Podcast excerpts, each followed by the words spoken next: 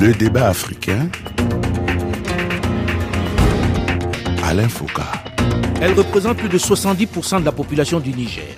Et par son âge, moins de 25 ans, elle est de fait l'avenir du pays. Un avenir confronté à une faible scolarisation, à un chômage endémique et de plus en plus perméable aux discours obscurantistes des extrémistes islamistes qui ensanglantent le Sahel depuis plus d'une dizaine d'années maintenant.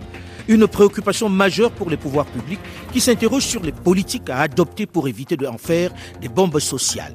Les nations, les institutions rivalisent d'ingéniosité pour élaborer des stratégies pour éviter qu'elles ne basculent dans la violence et le radicalisme. Mais dans le même temps, elles s'insurgent contre cette approche adoptée par tous et si on arrêtait de les considérer comme un problème à résoudre? Et si on les percevait, les traitait plutôt comme partie de la solution? En gros, et si pour une fois on les écoutait, on écoutait leurs aspirations, leurs propositions. Bonjour à tous et bienvenue dans le débat africain qui est ce dimanche à Niamey, la capitale du Niger, en marge du festival Soleil d'Afrique, qui a fait de son credo un cadre de dialogue avec la jeunesse, un espace d'échange d'idées et de créativité où s'exprime cette jeunesse qui a soif de parler. Plusieurs invités sur ce plateau. D'abord, Léana Seni Issa, réalisatrice, directrice de l'agence de communication Zara Productions et lauréate du prix Jeune leader engagé en faveur de la paix et de la sécurité en Afrique pour son œuvre Sensibilisation des jeunes sur les méfaits de l'extrémisme violent au Niger. Ce prix récompense les jeunes ou groupes de jeunes dont l'activité dans la prévention et la lutte contre l'extrémisme violent a enregistré le plus grand impact. Elle réalise des films promotionnels, des documentaires et des fictions de sensibilisation pour la jeunesse sur les questions notamment de sécurité, de terrorisme et d'enrôlement des jeunes. Bonjour Léana Seni. Bonjour. Second invité de ce plateau de Niamey, Fatoumata Adel Bari, médecin généraliste et humanitaire, écrivain, consultante en communication de la santé. Bonjour Fatoumata. Bonjour. Notre troisième invité de ce plateau du Soleil d'Afrique à Niamey est l'hôte de ce festival multiculturel. Rayon d'Afrique qui en est à sa deuxième édition. Sani Fatoumata Morou, qui est la directrice générale, promotrice et propriétaire du centre culturel Espace Soleil d'Afrique au Niger, ancienne ministre du Tourisme et de l'Artisanat. Bonjour Madame Sani Fatoumata. Bonjour Monsieur Foucault. Notre quatrième invité de ce plateau consacré aux jeunes est Kader Kanei, le fondateur et président de l'université African Development Universalis, une institution universitaire d'un genre nouveau installée à Niamey. Il nous expliquera les contours de cette université. Bonjour Kader. Bonjour Alain. Alors voilà pour nos invités. J'ai envie de commencer en disant, vous qui vivez au Niger, avez-vous le sentiment que la jeunesse se sent un peu perdue? Docteur, vous qui travaillez avec eux au quotidien. Euh, en effet, j'aime dire bien que la jeunesse que j'ai eu à côtoyer et que je continue de côtoyer a l'impression d'être oubliée. Oubliée dans le sens où euh, cette question euh, dont vous parlez aujourd'hui, pour moi, ce n'est pas des statistiques. C'est une réalité, c'est aller travailler tous les jours, rencontrer ces jeunes-là qui se sentent oubliés, ces jeunes qui ont du rêve, qui, qui ont envie d'autonomie en fait, mais qui se sentent oubliés. Si je me rappelle, euh, en 2018, j'avais travaillé avec des jeunes qu'on a ramenés de DIFA. Et, et ces jeunes-là, moi, j'étais censée de les écouter, d'écouter s'ils ont des rêves. Et puis, trans transcrire cela dans un document. Et j'ai rencontré une trentaine de ces jeunes qui sont déjà partis au front, mais qui disent ils ont un besoin viscéral d'autonomie. Et c'est des jeunes qui sont partis au front. Quand vous dites qu'ils sont partis au front, quel front? Ils n'expliquent pas concrètement euh, quel front ils ont, ils sont, ils sont, Mais où ils ont est-ce qu'ils sont combattu, allés. Ils ont eu à combattre ou ils ont vu des gens qui ont combattu dans leur zone parce qu'ils sont venus de cette zone où il y a des gens qui combattent, qui vont et qui reviennent. Et ils vous disent, c'est des, jeunes de, de 8 à 15, 18 ans maximum qui vous disent, il y a un besoin viscéral d'autonomie. Moi, je veux pouvoir travailler et pouvoir être indépendant. Mais dans le même temps, il n'y a pas de travail dans le coin. Il n'y a pas de travail dans le coin. Les, les, les travaux qu'ils qu'ils essayent à faire, euh, des travaux manuels, ça ne paye pas bien.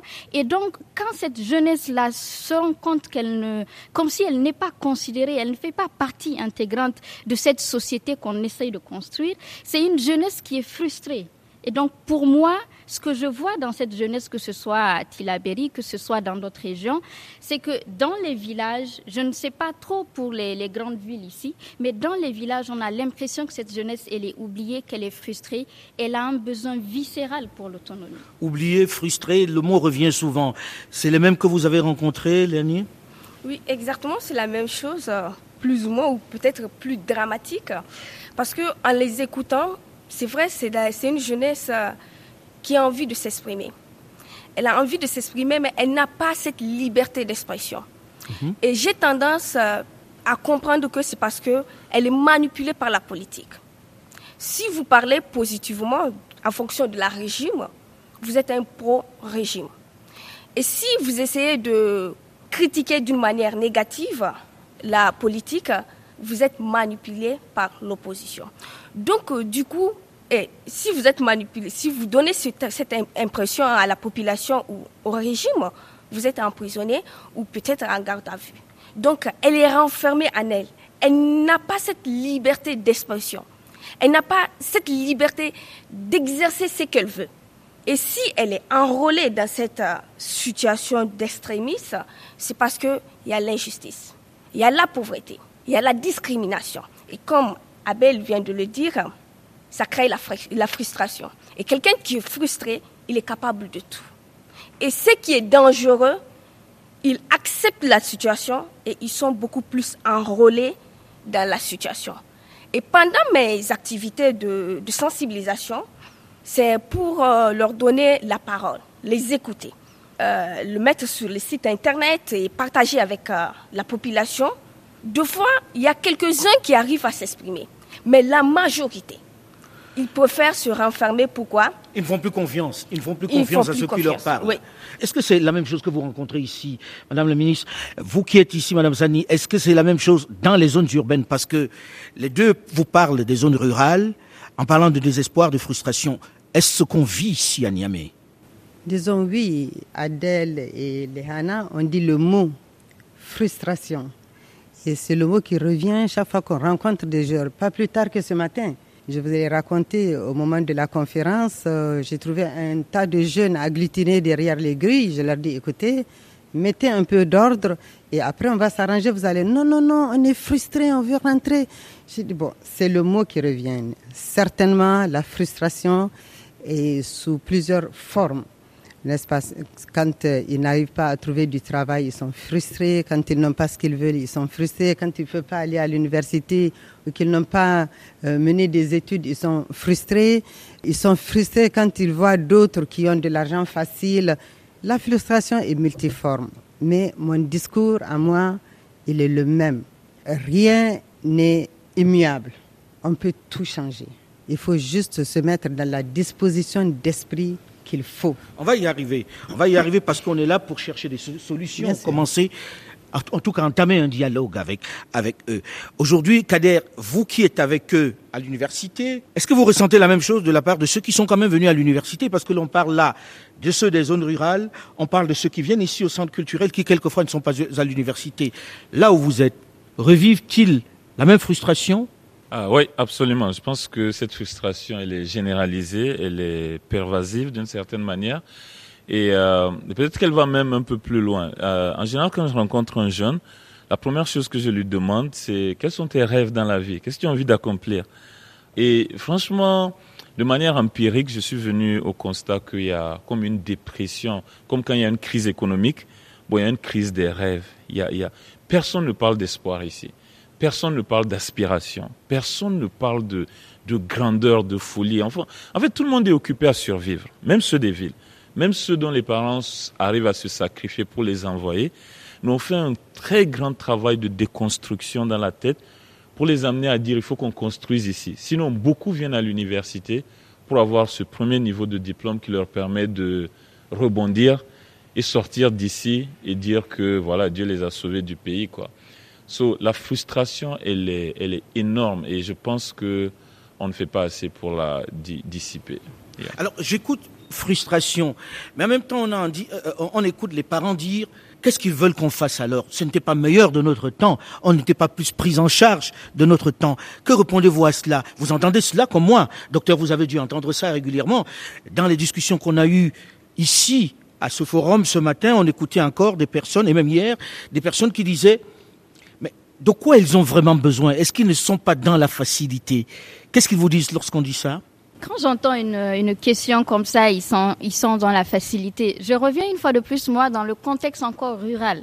Donc, vous comprenez, Un jeune qui est né dans une précarité absolue, dans une zone qui aujourd'hui encore devient de plus en plus précaire parce qu'il y a des gens qui se déplacent, qui viennent se renforcer à ces personnes qui sont déjà vulnérables. C'est, comme l'a dit euh, Madame la ministre, c'est des jeunes qui en réalité, dans la tête, pensent que quand on est né précaire, on est né dans la pauvreté, peut-être qu'il n'y a pas d'issue. Ils n'ont même pas cette capacité de se dire, je suis né pauvre, je, je suis dans une précarité, il y a une possibilité de sortie. C'est peut-être cela, en fait, que nos aînés prennent comme une sorte de fait que les jeunes disent que c'est un peu facile pour eux. En réalité, c'est que si le jeune n'est même pas conscient que même s'il est né dans la précarité, il y a des possibilités à ce qu'il se batte et qu'il s'en sorte, il ne va pas le faire. Donc il va s'asseoir pour dire qu'il n'y a rien et se mettre dans l'émotion à se mettre à exprimer cette frustration. Et une frustration qui n'est pas écoutée, entendue, des demandes d'un enfant qui n'est pas entendu, c'est comme un adulte perdu. Donc ils vont grandir aussi, ils vont être des adultes perdus parce que il y a eu à la base une frustration qui n'a pas été entendue, mais peut-être qu'il faut un dialogue après tout. Il faut un dialogue. Alors on écoute des gens qui disent qu'est-ce que les autres proposent pour qu'ils les suivent, pour qu'ils en arrivent à tuer, pour qu'ils en arrivent à s'enrôler dans des groupes violents, radicaux? Est-ce qu'ils donnent plus d'espoir finalement, Euh, oui, il donne plus d'espoir parce qu'on sait que euh, la population cible des terroristes, c'est la jeunesse. Et la jeunesse, pas n'importe quelle jeunesse, mais ceux qui sont dans la vulnérabilité, ceux qui cherchent, qui, qui vivent du jour au jour, ou ceux qui passent pratiquement toute une journée sans manger. C'est plus facile de les enrôler avec de l'argent. C'est la méthode qu'ils utilisent. Mais moi, je pense Ils suivent pour manger. pour manger, pour euh, remédier le problème, pour sauver la famille en quelque sorte. Parce que toute la famille, c'est toute une famille qui est dans la pauvreté. En enrôlant deux, trois personnes de la famille, ça permet la survie de cette famille. Euh, On comprend que pourquoi l'enrôlement est plus facile. Mais là, il y a le problème. Quelle est la solution? Le problème, on sait que c'est la pauvreté, le manque d'emploi. Je suggère à notre État, le gouvernement, d'insérer les activités génératrices de revenus dans le cursus scolaire, que ça soit du niveau On va, moyen. arriver, on va arriver aux solutions, mais on fait déjà un constat. Ouais. On va arriver aux solutions. Euh, là, vous dites, on leur propose des solutions là-bas, mais quand même, il y a quelque chose de particulièrement violent. Quelqu'un qui dit, je vais aller tuer pour manger. Je vais aller tuer un voisin pour manger. Non, Madame Sani. C'est dramatique. C'est dramatique. C'est dramatique euh, parce que on mange un jour, on mange deux jours, mais si on doit aller tuer pour manger, euh, Tuer le voisin, tuer le temps, un on innocent. temps, on va pas passer sa vie à tuer parce qu'on veut manger. Donc c'est vraiment un drame auquel il faut s'attaquer par tous les moyens et euh, trouver les solutions. Et moi, je garde espoir. Vous avez dit qu'on arriverait tout à l'heure aux solutions. Et moi, je suis du genre vraiment à positiver. Il y a certes des difficultés, n'est-ce pas C'est entendu, c'est reconnu, on le sait. Maintenant, quelles sont les solutions? Comment s'y attaquer? Et euh, par où commencer? Peut-être que ce serait euh, bon de... Par où commencer? Avant d'ent- d'entrer, parce que ce sera l'essentiel, par quoi on commence? Est-ce que ces jeunes-là, vous avez déjà entendu leur regard le regard qu'ils posent sur les radicaux qui sont en train d'ensanglanter leur pays, qui viennent d'ailleurs avec des doctrines assez obscurantistes? Vous qui êtes universitaire, Kader, est-ce que vous les entendez là-dessus? Oui, on fait pas mal de cadres d'échange à l'école sur des questions comme ça, parce qu'on on continue toujours de rappeler aux étudiants qui sont ici qu'ils sont les privilégiés, le 1% du 1% même, et qu'ils ont la responsabilité d'aider les autres. Et, vraiment, quand, quand on se projette, on, on a presque failli avoir un étudiant qui était ce qu'ils appellent les repentis. Euh, mais le- repentis, c'est-à-dire il est allé se, Il est se allé, battre, il a et changé, puis il, il a ouais. changé, il, il Et- est revenu à la raison. Il est revenu à la raison, on essaie de les réintégrer. Bon, mais on a un standard d'entrée que malgré tout, même si on fait des cas individuels, il faut quand même que la personne puisse tenir sur le plan académique et, et souvent ça, c'est une difficulté. Mais ce qu'on trouve, franchement, c'est beaucoup plus grave qu'on pense que c'est juste un manque de, un manque de, de nourriture. C'est le désespoir absolu. Il y a une pression sociale dans nos cultures. Traditionnellement, quand un jeune arrive à l'âge de la maturité, euh, pas 40, mais 18 ans ou 16 ans, quand il devient un homme, il a la responsabilité de contribuer dans la famille. Chaque jour qui passe, les regards de la société, la pression sociale sur lui, c'est un désespoir fondamentale qui s'installe dans cette personne. Et cette personne en perd ses repères. La boussole ne fonctionne plus comme nous. On, nous il ne peut pas s'occuper de la famille, il ne peut pas contribuer. Il peut pas Et pour lui, contribuer. le monde il sert à s'effondre. rien. Hmm. Ça, Il sert il à rien. le- dans le regard de sa mère, il sert à rien. Dans le regard de son père, il sert à rien. Après, il y a des benchmarks. Il y a les enfants des voisins ou du village voisin qui sont allés, qui envoient de l'argent. Donc après, ça devient. On a une amie, Yali, qui a, sur financement de l'USAID, elle a fait une étude. Elle allait sur les personnes capturées de- de- des groupes de Boko Haram. Elle allait les interviewer en prison. Et l'hypothèse de base, c'était qu'ils faisaient ça pour des raisons religieuses. Sa conclusion, c'était qu'à 70% des gens, c'est des raisons économiques. C'était des raisons même pas économiques de survie. Ces gens, ces gens étaient prêts à tout. S'il faut mourir, je préfère mourir que d'être humilié comme ça Oui, tous parce que les la jours. question Ouais. religieuse, elle est vraiment euh, Ouais, infime. hein, Elle est infime, elle est marginale. elle est Mais- et- maintenant, quelqu'un vient, et le mot-clé ici, c'est opportunité. Quelqu'un vient, c'est même pas qu'il crée un cadre neutre, c'est qu'il crée un tremplin. Non seulement toi, tu vis, tu manges. Tu te réveilles le matin, tu te poses plus la question est-ce que je vais manger? Parce que c'est la réalité de la plupart des jeunes de notre Sahel. Est-ce que je vais manger? Et quand tu arrives à répondre à cette question, est-ce que je vais manger? La prochaine question, c'est qu'est-ce que je vais manger? Et c'est jamais qu'on mange par plaisir, c'est juste parce que la douleur de la faim, elle est plus difficile que le goût malsain de ce que je trouve à manger. Les gens vivent comme ça et ils sont presque privilégiés s'ils arrivent à manger comme ça. Donc pour ceux qui n'y arrivent pas, quand ça se multiplie à travers le temps et que quelqu'un vient avec une enveloppe, une possibilité de carrière, c'est comme ça qu'il faut voir ça. Donc les gens forcément Carrière pour suivre. assassiner ses voisins. C'est ça. Alors, j'ai envie de dire, dans le même temps, est-ce qu'il n'y a pas une faiblesse même dans le concept que nous avons du travail? On a le sentiment que tout le monde attend tout de l'État. Est-ce qu'on est quand même conscient que l'État ne peut pas tout donner? Est-ce qu'on n'a pas travaillé à faire croire à tous ces jeunes, Adèle, euh, que le travail va forcément venir de l'État et que s'il a une situation, ça va venir de l'État? C'est clair que une bonne partie de la jeunesse, à un moment donné, pensait que c'est l'État qui allait résoudre les problèmes. Et ça générait une sorte de frustration parce qu'il n'y a que les personnes âgées encore qui ont les, les postes qu'il leur faut.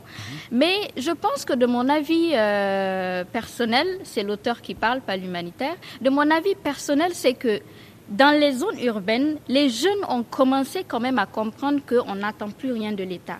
Il y en a une bonne partie qui se lance dans l'entrepreneuriat, même si c'est une question aussi à revoir parce qu'on a plus maintenant de jeunes qui vont à l'entrepreneuriat parce que justement, on prend l'opportunité, on veut se faire de l'argent tout de suite, pas parce qu'il y a un besoin à combler ou par passion ou par vocation. Mais si je reviens encore une fois de plus au contexte de ces jeunes qui sont euh, dans les zones rurales, les jeunes de, de 7 à 18 ans que moi j'avais rencontrés qui venaient de DIFA, ces jeunes-là, il n'y en a pas un seul qui dit que moi je veux un poste de l'État, il n'y en a pas un seul qui dit que Mais moi qui va je lui donner veux... du travail alors, Voilà. puisqu'il dit qu'il n'a pas de travail Tout ce qu'il veut, c'est qu'on l'aide à trouver un fonds pour démarrer. Je me rappelle d'une jeune fille euh, qui avait euh, 13 ans, qui avait déjà, qui est déjà une fille. Elle disait qu'elle ne cherchait qu'à avoir euh, la machine pour coudre. Elle dit, je n'ai pas un rond pour acheter cette machine. Et elle a 13 ans. Elle m'explique, elle n'a pas fait des cours de, marketing, de, commerce. Elle me dit, tu sais, si j'achète cette machine-là, je veux juste l'argent pour cette machine. J'ai compté le nombre de, maisons dans mon quartier, les gens qui vont coudre des habits par mois, par deux mois. Je pense que ça peut faire en sorte que j'élève ma fille. Donc il y a une partie de cette jeunesse-là qui quand même n'attend pas de l'État, parce que peut-être elle ne sait même pas que l'État a des postes à pourvoir, mais qui attendent quand même, il faut un coup de main pour démarrer. Mais même cette chose-là, quand elle n'est pas là, et là, euh, on ne sait pas à quel point est-ce qu'il faut aller. Ça ouvre la porte à tout. Euh, Est-ce que la plus grande difficulté ne vient pas du système éducatif, de la formation, puisque le taux de scolarisation est quand même particulièrement faible au Niger? On en parle justement dans une dizaine de minutes dans la seconde partie du débat africain spécial Jeunesse du Niger, juste après une nouvelle édition du journal sur Radio France Internationale. Restez à l'écoute et à très vite.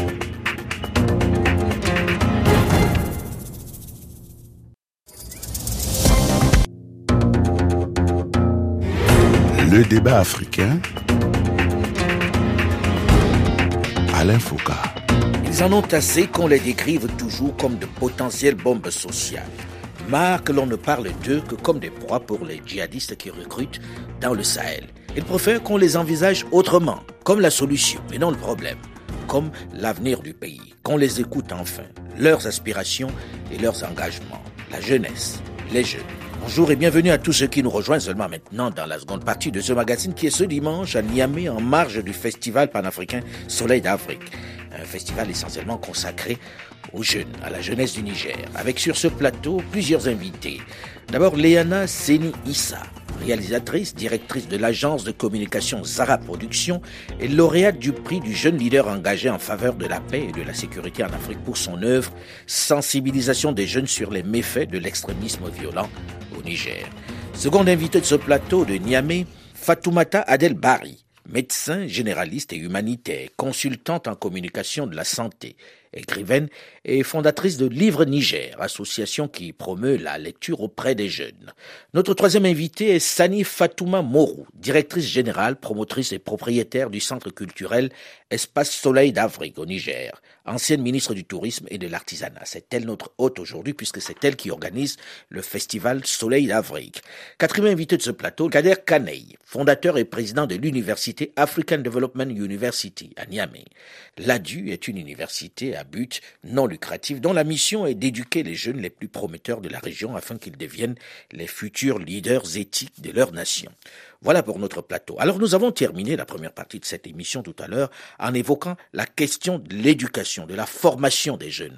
Est-ce que ce n'est pas cela le réel problème, Madame la Ministre? Bon, disons que je ne pense pas que ce soit l'éducation traditionnelle en tant que telle. Par contre, on a des pratiques culturelles et des pratiques sociales qui font certainement que les gens sont toujours dans l'attente d'une aide extérieure. Ils sont restés dans l'esprit donc d'assistanat, dans l'esprit d'avoir un parent qui va leur donner un coup de pouce pour aller à tel ou tel d'un point à un autre.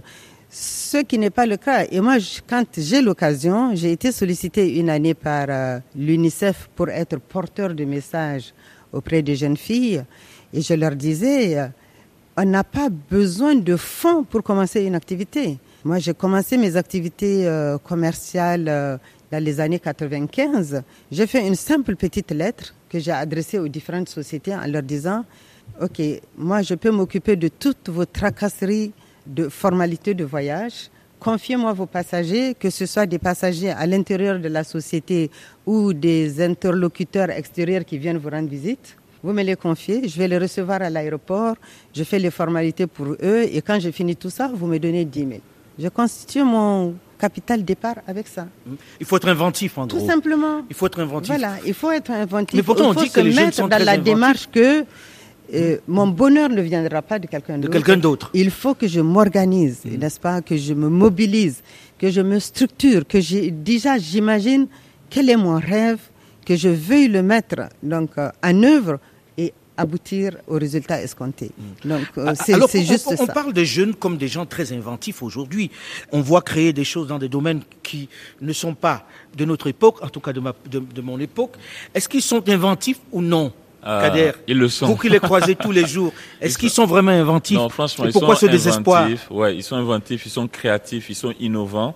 Euh, Nous, on est une université d'entrepreneurs, on, on le voit. C'est vraiment, ces gens, ils viennent avec des idées extraordinaires. Adèle a parlé d'un niveau où on a des gens qui attendent une petite aide pour se lancer. Mais au niveau des gens avec lesquels moi je travaille le plus, l'opportunité consiste juste à l'État de se retirer. Le plus grand obstacle aujourd'hui pour les entrepreneurs qui peuvent créer des centaines de milliers d'emplois ici au Niger, c'est les blocages que l'État met en place. Si Ah oui quelqu'un se lance aujourd'hui sur ce que euh, Madame la ministre vient de dire, quelqu'un, un jeune lance une petite entreprise comme ça, il prend un bureau quelque part, dans les trois mois, les impôts vont débarquer.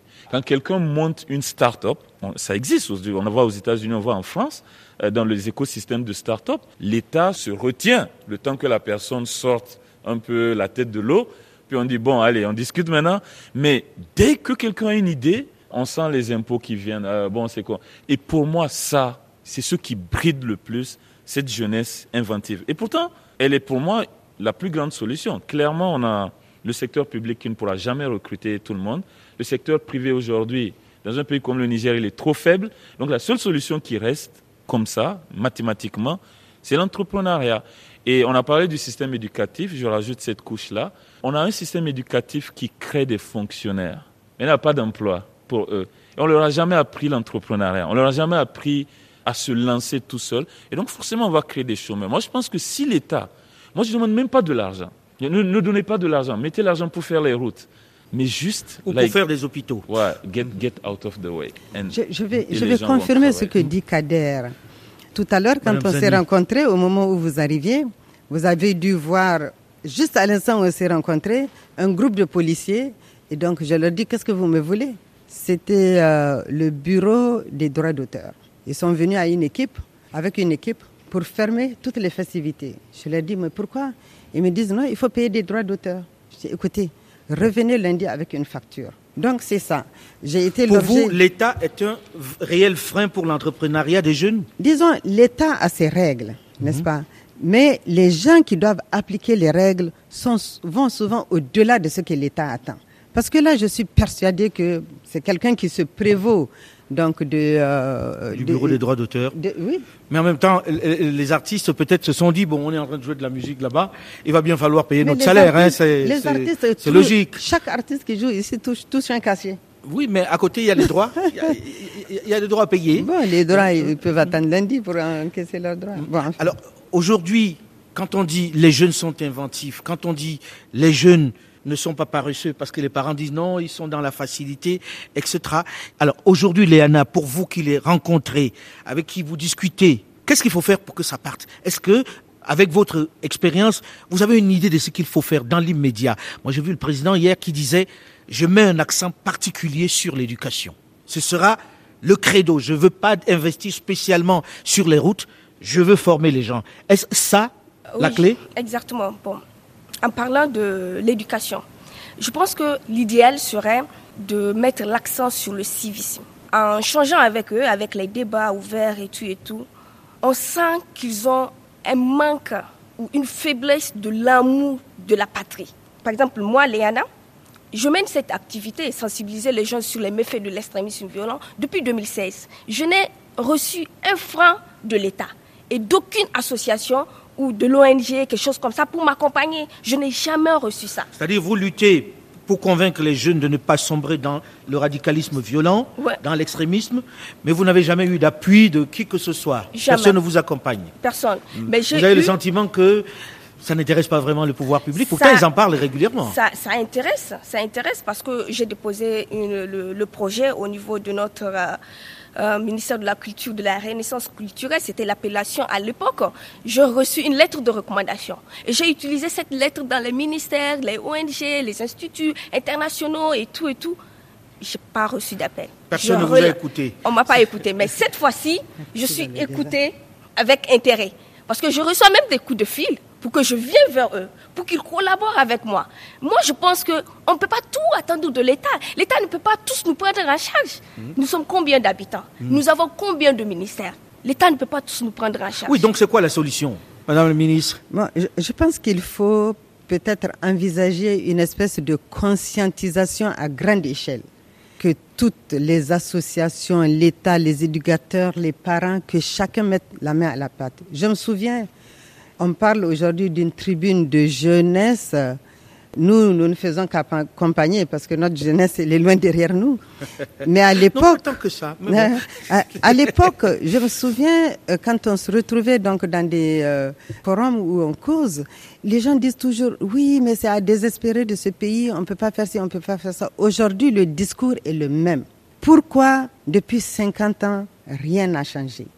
À mon sens, il manque de la sensibilisation, il manque ces idées positives que l'on peut inculquer donc aux jeunes qui va leur faire comprendre que rien n'est humiliable, que tout est possible. Il faut juste qu'ils se mobilisent, qu'ils se prennent en charge, qu'ils regardent les choses différemment. Mais les, jeunes se, les jeunes se plaignent. Les jeunes se plaignent de dire, vous parlez de nous comme euh, on parlerait des, des, animaux, comme on parlerait des, des plantes. Est-ce que vous nous donnez la parole pour savoir ce que nous voulons, nous, Adèle? Est-ce qu'aujourd'hui, vous avez le sentiment que les adultes qui décident pour eux savent ce qu'ils attendent, ont écouté ce qu'ils attendent? Alors ça, ce, serait ambitieux de répondre globalement à cette question, mais pour moi, je sais que il y a eu quand même quelques activités, quelques approches qui vont vers euh, les jeunes pour leur dire qu'est-ce que vous voulez, quels sont vos rêves, et sur cette base, ils font euh, des programmes et tout. Je sais qu'il y a eu euh, une étude qui a sillonné le Niger qui demandait aux jeunes de quoi est-ce qu'ils rêvaient, et bon, finalement, l'étude avait conclu que bon, les jeunes Nigériens ne rêvent pas. Mais je pense que ils rêvent pas. Ils rêvent pas. Sauf que bon, il y en a qui rêvent, on les voit, mais peut-être il faut que tout le monde se mette à rêver. En réalité, ce qu'il faut, c'est qu'il y ait des cadres pour que ces jeunes-là puissent parler, mais qu'on les mette en contact avec des gens qui leur expliquent que la précarité, elle peut être le point de départ d'une vie, mais il n'est pas forcé que quelqu'un vive dans la précarité. L'exemple que j'aime donner, c'est que si, euh, je ne sais pas, on, se rappelle de cette histoire de la, de la bibliothèque de Daraya, où des jeunes qui ont décidé que nous, on n'a plus rien à perdre, il faut qu'on aille euh, au front, et qui, dans ces maisons qui tombaient, partent trouver des livres. Et ils trouvent des livres, ils vont prendre ces livres pour la première fois, c'est des gens qui n'ont jamais lu d'histoire. Mais ils ouvrent ce livre de ces grands philosophes, Ibn Khaldun, de ces livres de, de, de Paulo Coelho. Et ils ouvrent et ils lisent. Et ils se rendent compte que, tiens, ma vie précaire, là, ma vie de pauvre, là, mais c'est possible de changer cela. Et que peut-être ça ne demande pas une aide extraordinaire de dehors, mais ça demande que je sois conditionné dans ma tête à me dire qu'à partir d'aujourd'hui, je dois me battre et que je dois payer le prix de ce combat pour me sortir de là. C'est pas pour dire que la littérature, les livres peuvent sauver le monde, mais c'est que ça peut ouvrir l'esprit, peut. C'est pour ouvrir l'esprit voilà, pour que le jeune se rende compte que même s'il est né dans la précarité, même s'il y a personne pour tendre la main, il y a des moyens parce que les gens l'ont fait et ils l'ont, ils les ont écrits dans les livres. Pas seulement dans les livres, mais aller aussi avec d'autres personnes, ne pas attendre qu'il y ait seulement ce cadre, mais aller vers les gens, apprendre Tanti, comment vous avez fait? Kader, comment est-ce que ça marche? Mmh. voilà. Oui, mais dans le même temps, il faut qu'il puisse rencontrer Tanti, comme vous dites, Madame la Ministre, il, peut, il faut qu'il puisse rencontrer Kader. Est-ce qu'il n'y a pas une rupture générationnelle réelle dans notre société? Est-ce que on arrive encore à avoir cet échange entre les aînés et les plus jeunes?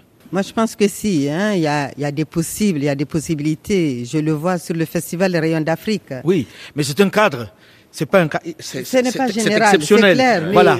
Là, c'est plutôt de l'exceptionnel. Voilà. Et moi, je me dis, c'est ça. Il faut faire de l'émulation. Il faut susciter euh, d'autres vocations. Il faut Parce que quand on arrive ici à, à Soleil d'Afrique, on voit des tableaux, on voit des créations de jeunes, on voit qu'ils en ont envie, qu'ils ont envie de rêver. Il y a eu des tableaux de présentés, il y a eu des choses extraordinaires Tout de fait, oui. On se rend compte que finalement, quand vous dites ils ne rêvent pas, ils rêvent. Sauf que peut-être qu'il n'y a pas de cadre. Ouais. Je me trompe quand je dis ça Non, du tout. Il n'y a pas de cadre démultiplié. Voilà. Mais il y en a quelques-uns. Oui. Mais ils sont Donc, trop rares euh, peut-être pour la population du Niger, 70% de la population a, a à peine 25 ans. Non, c'est pour ça que je me dis, il faut une conscientisation à grande échelle. Il faut que ces cadres-là se démultiplient, qu'il y en ait beaucoup d'autres, que des jeunes aussi pensent à créer des cadres comme ceux-là, qui vont être forcément plus facilement fréquentables par d'autres jeunes. Mais je me rends compte que les jeunes, il suffit de les appeler. Dès qu'on les appelle, ils sont tous mobilisés, ils sont là, ils mettent la main à la pâte, ils comprennent ce que l'on leur dit, ils comprennent, ils arrivent à exhumer ce qui est en leur fort intérieur et à dire leurs attentes. Donc, il faut créer des cadres, les appeler et Mais puis, on les euh, voit très actifs oui. sur les réseaux sociaux, très très plus facile. Sauf qu'on a le sentiment que c'est juste de la complainte, mais qui n'arrive pas à se mettre en commun, non Léana? Oui, c'est exactement cela. Euh, moi, je pense qu'ils sont écoutés par les adultes. Ils font des réunions, des colloques et tout et tout. Seulement, c'est l'action qui est insuffisante. Elle est insuffisante, donc euh, il va falloir euh, multiplier d'efforts. Moi- oui, alors moi j'ai une opinion différente. Je pense que ils sont écoutés peut-être, mais pas dans le bon cadre. Euh, ok, on fait le festival Rayon d'Afrique, on est tous là, euh, la première dame est là, on a le grand Alain Foucault. On sait que ce qui va se faire ici va aller loin. Mais Rayon d'Afrique, on en a un chaque deux ans. Et je connais pas un festival de cette ampleur-là, franchement. Il y a des plus petits cadres où on se retrouve et tout.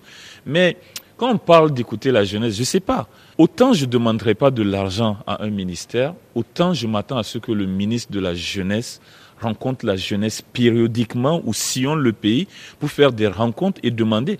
L'étude dont Adèle a parlé, c'est l'étude sur les aspirations des jeunes. Ça a été fait par la primature, mais ça a été financé par UNICEF.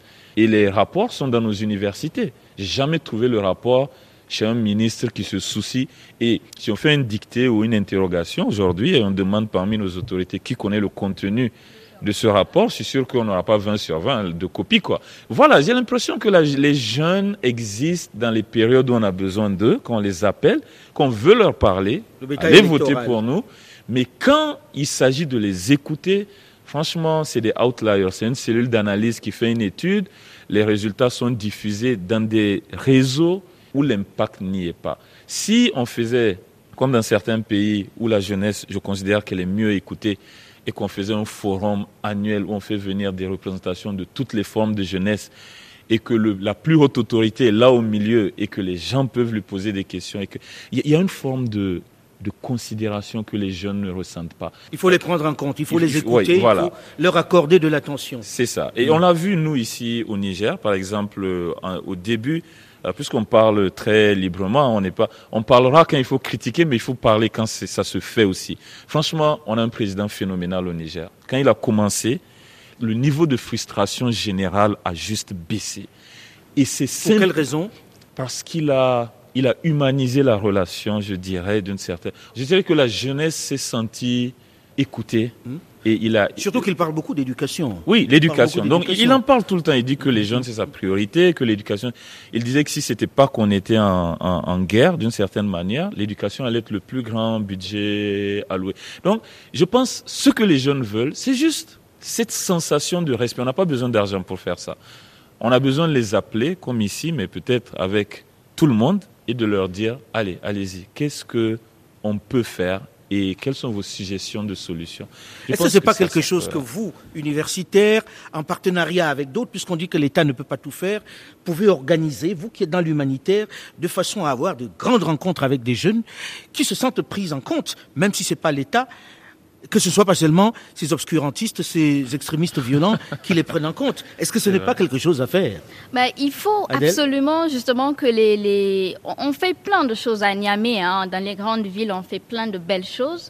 Il faut que nous, les jeunes aussi, on prenne en compte d'aller dans ces zones-là, d'aller dans là où il y a la précarité. Parce qu'aujourd'hui, un jeune de CM2 qui rencontre Kader Kane dans un village à je ne sais combien de kilomètres de Niamey, qui n'a jamais peut-être vu autre chose que sa case, ça lui fait, ça lui fait rêver. Il garde une image de que je peux devenir cette personne. Surtout si Kadel lui raconte, voilà ce que moi j'ai fait pour devenir ce que je suis. Il faut que nous, les jeunes qui sont dans notre, dans notre zone urbaine, qu'on puisse aller rencontrer ces jeunes qui sont. En tout cas, on vous a fait venir parce que vous êtes des jeunes. À part Madame la ministre et moi sur ce plateau, il s'agit de vous en réalité. Est-ce que ce n'est pas une tâche que vous devez vous donner? C'est un peu ça le débat qu'on ouvre aujourd'hui, en espérant que bientôt on viendra vous voir et que vous serez avec 1000, 2000 jeunes que vous aurez amenés avec vous et qui auront oublié le chemin de, oui, mais en partenariat, en partenariat. C'est une tâche qu'on nous on est prêt à l'organiser. Mhm. Après, il faudrait que les personnes qui peuvent prendre les décisions parce que il faut aussi se dire, quand on organise des choses que les jeunes savent que ça, ça ne sera que de la réflexion, mhm. sans impact derrière, mhm. généralement ils viennent pas. Mais vous, pouvez bousculer, vous pouvez bousculer. S'ils sont nombreux, ça fait peur aux politiques. Voyez-moi, ça leur fait peur. Parce qu'ils savent que ces jeunes vont voter et que leurs parents tiennent compte de ça. Le temps tourne malheureusement vite. Nous arrivons malheureusement au terme de cette émission. Merci Madame la Ministre d'avoir organisé ce festival qui permet à des jeunes de se rencontrer et de montrer leur créativité. On espère que ce festival durera, qu'on ne s'arrêtera pas à la deuxième édition qu'il y en aura d'autres. Merci à vous en tout cas d'avoir accepté de venir en débattre. Le débat africain s'est terminé pour aujourd'hui. Delphine Michaud, Olivier Raoul et Alain Foucault, nous vous donnons quant à nous rendez-vous la semaine prochaine, même heure, même fréquence. À très vite.